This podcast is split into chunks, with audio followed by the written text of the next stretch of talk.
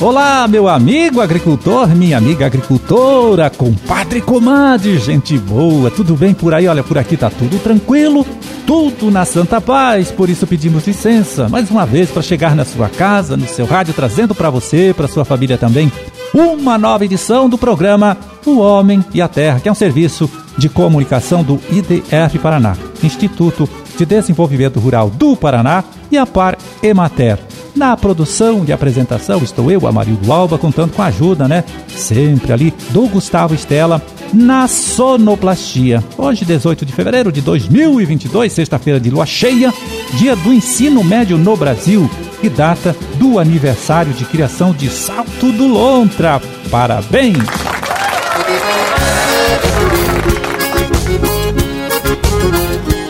Bom, e a gente começa aqui falando de energia elétrica rural, né? Falando de geração de energia no próprio sítio. E quem está nessa conversa com a gente é o coordenador estadual do projeto Paraná Energia Rural Renovável, é o agrônomo extensionista Erlon Welzer de Almeida. Tudo bem, Erlon? Tudo bem, tudo ótimo nosso programa Renova Paraná andando super bem. Bom, e parece que temos novidade, Arlon, na legislação que trata aí deste assunto, né, que é a geração de energia elétrica no campo, lá na propriedade do agricultor. É isso? Amarildo, em janeiro, o Congresso Nacional, ele aprovou uma nova legislação do sistema de geração distribuída, que a gente chama. De geração distribuída é a possibilidade que a lei nos dá de cada um de nós, cidadãos e cidadãs, poderem gerar energia e ligar na rede. Essa nova legislação, que é a Lei 14.300, ela estabelece para aqueles sistemas que forem implantados ainda no ano de 2022, portanto no ano em curso, eles não terão incidência imediata da TUSD, né, que é a taxa de uso do sistema de distribuição. Isto é, você pagaria para usar a rede da distribuidora e jogar a tua energia gerada lá, quando você não está autoconsumindo. Aqueles que fizerem a partir de 2023 e dali para frente, a cada ano vai aumentando um pouco o custo da implantação do sistema, porque ele passa a pagar a taxa de uso do sistema de distribuição, num crescente até 2029. Então, a nova boa é de que as pessoas têm que agilizar, os produtores rurais têm que fazer rapidamente o uso desse sistema de geração de energia próprio para evitar a incidência dessa taxa a partir de 2023. E como está a oferta de crédito para o produtor que quer investir num sistema próprio de geração de energia. Nós iniciamos o programa no mês de agosto com as linhas de crédito do Plano Safra, que são linhas de crédito com juros controlados, né?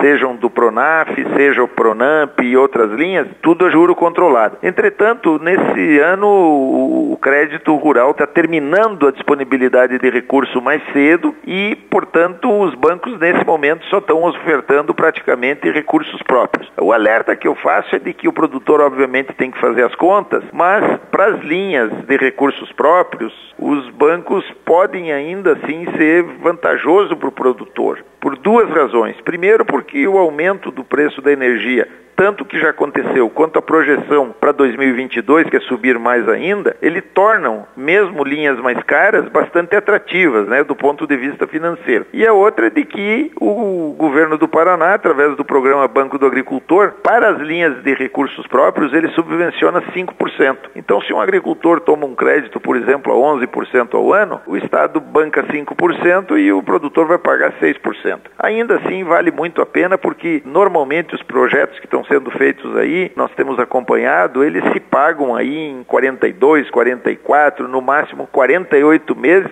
para linhas de créditos de mais de 60 meses. Então, ainda assim é bastante atrativo para o produtor rural do ponto de vista financeiro gerar energia mesmo que com linhas de crédito um pouco mais caras. Valeu, Erlon. Muito obrigado pela entrevista, né? Forte abraço, tudo de bom e até um outro dia. Obrigado a vocês todos.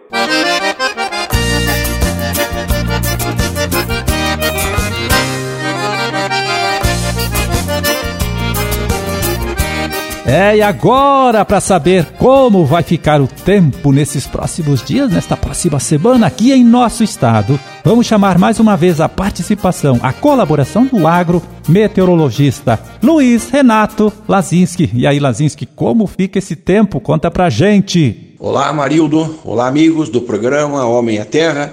Tivemos mais uma semana com muito calor aqui no Paraná, pouca chuva, muito calor. A sexta-feira vai ser mais um dia com muito calor, sol predominando, tempo firme, né? E sempre chance de uma outra pancada de chuva bem isolada, mas a chance maior de ocorrer essas chuvas entre a região central, Campos Gerais, litoral e algumas áreas do norte. Ali no oeste, sudoeste e sul do estado, se chover, vai ser em áreas bem isoladas, essas áreas aí mais a oeste e sul não devem ter chuva. E segue assim no final de semana. Sábado e domingo não muda, sol predominando, faz muito calor, tá certo? E chance dessas pancadas de chuva, como eu falei, entre o leste, região central e norte. Segunda, terça-feira também segue no mesmo ritmo, maior parte do estado com sol predominando, não é?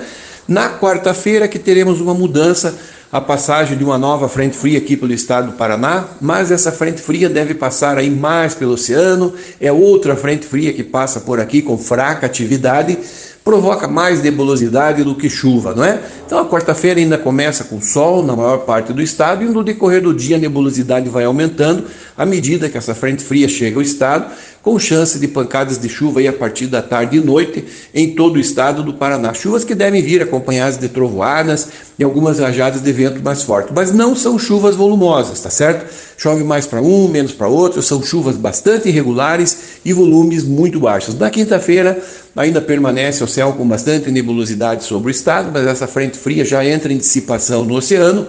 E as chuvas, como nós falamos, devem se concentrar na quinta-feira mais na região centro-leste e algumas áreas do norte. O oeste, o sul, o sudoeste, o tempo volta a ficar firme, o sol predomina e segue daí na próxima sexta-feira e no próximo final de semana com tempo bom, tempo firme e com essa chance dessas pancadas de chuva bem isoladas de verão entre o final da tarde e noite. Então, não muda muito do que nós temos visto, Amarildo. Esses próximos 10 dias não temos aí previsão de muita chuva no estado. Como eu falei, aquelas áreas mais a oeste, sul e sudoeste devem pegar muito poucas chuvas. As chuvas, se ocorrerem, devem se concentrar mais do norte do estado e aqui na faixa leste, região central aqui do Paraná, não é? Outra coisa que vale chamar a atenção é a umidade relativa do ar muito baixa, principalmente nessas horas mais quentes do dia. Nós vamos ter umidade relativa do ar aí entre 20 e 30%. E isso aí complica mais ainda a situação das nossas lavouras, porque se aumenta muito a evapotranspiração do solo. Já tem pouca umidade no solo, nós estamos aí com deficiência hídrica na maior parte do estado, aí com pouca umidade, e essa baixa umidade relativa associada ao forte calor aumenta muito a evapotranspiração, a perca de água do solo para a atmosfera acaba sendo muito maior, né, Amarildo? As temperaturas permanecem altas, vai esquentando gradativamente, vai fazer muito calor esse final de semana. As máximas ali no norte e no oeste do Paraná ficam entre 35 e 37 graus chegando próximo aos 40 graus naquelas áreas ali, próximo ao Vale do Rio, na divisa com São Paulo, com o Rio Paranapanema e também naquelas áreas divisa ali do Rio Paraná com Mato Grosso do Sul e Paraguai.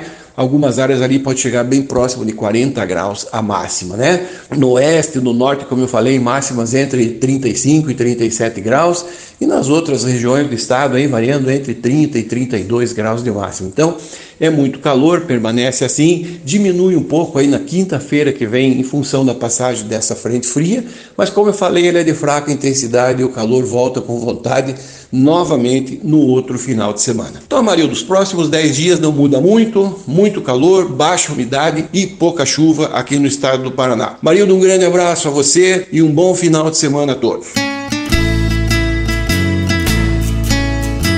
Valeu, Lazinski. Olha, muito obrigado. Um forte abraço para você também. Bom final de semana e até a próxima terça.